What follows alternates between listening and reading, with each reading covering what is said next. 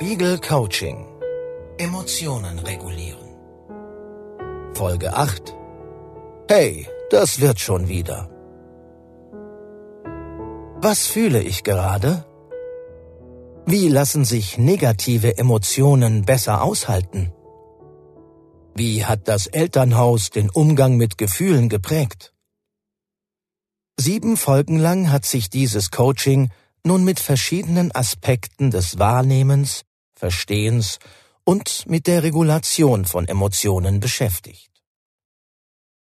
Egal, ob Sie zu den Menschen gehören, die sich eher schwer tun, ihre Gefühle zu erspüren, ob sie sich vor bestimmten Emotionen fürchten oder ob sie eher ein Übermaß an Gefühlen erleben. In der letzten Folge dieses Coachings erläutern wir eine Übung, die für die allermeisten Menschen gut funktionieren dürfte. Es geht darum, grundsätzlich etwas freundlicher zu sich selbst zu sein. Zu dieser achtsamen Haltung gehört, dass wir uns selbst liebevoll und wohlwollend begegnen und dass wir so viel Mitgefühl gegenüber uns selbst haben, wie wir es für andere entwickeln würden. Diese Selbstfürsorge ist gerade dann wichtig, wenn mal etwas nicht gelingt. Denn viele Menschen erleben etwas Eigenartiges, wenn es ihnen schlecht geht, sie sich schwach fühlen oder sich Gefühle wie Traurigkeit, Verzweiflung oder Wut ankündigen.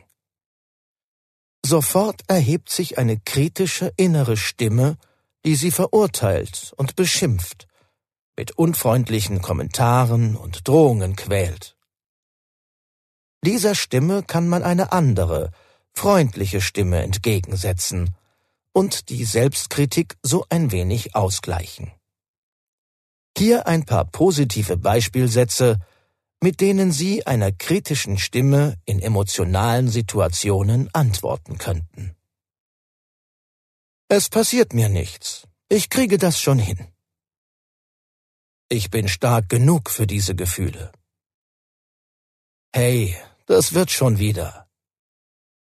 Gerade erscheint das Gefühl unangenehm und stark, aber das wird vorbeigehen. Du hast schon so viele Schwierigkeiten gemeistert, das hier wird dir auch gelingen. Diese Sätze klingen in Ihren Ohren vielleicht ein wenig fremd und bemüht. Wandeln Sie sie so ab, wie es zu ihrem eigenen Sprachduktus passt und sich vertraut anhört.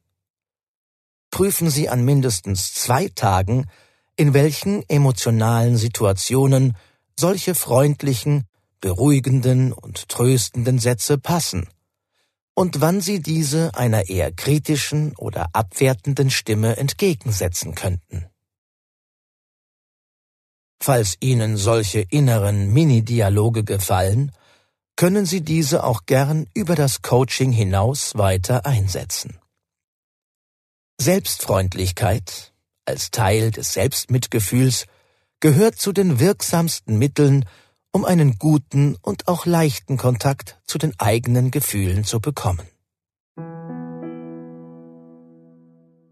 Eine neurobiologische Studie hat gezeigt, dass auch Meditation hilft, eine negative Haltung gegenüber sich selbst abzubauen. Dazu wurden Gehirnaktivitäten von Meditierenden erfasst und aus diesen Schlussfolgerungen abgeleitet.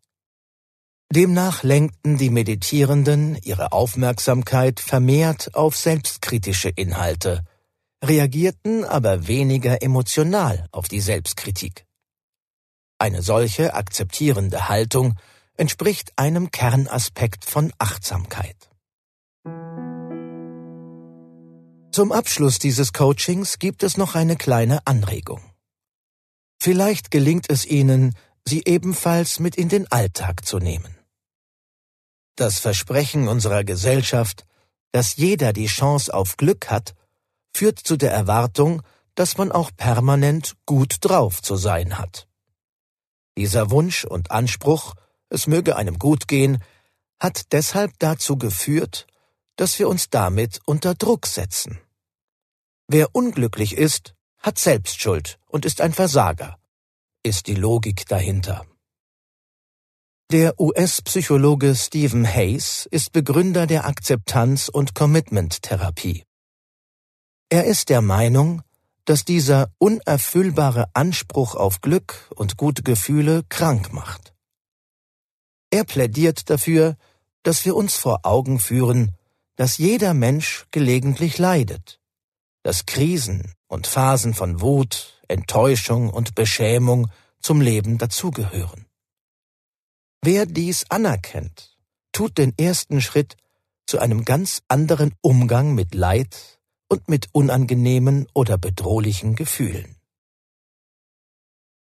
Sich selbst also immer wieder klar zu machen, dass Leiden zum Leben gehört, kann, so paradox es klingt, ein Trost sein.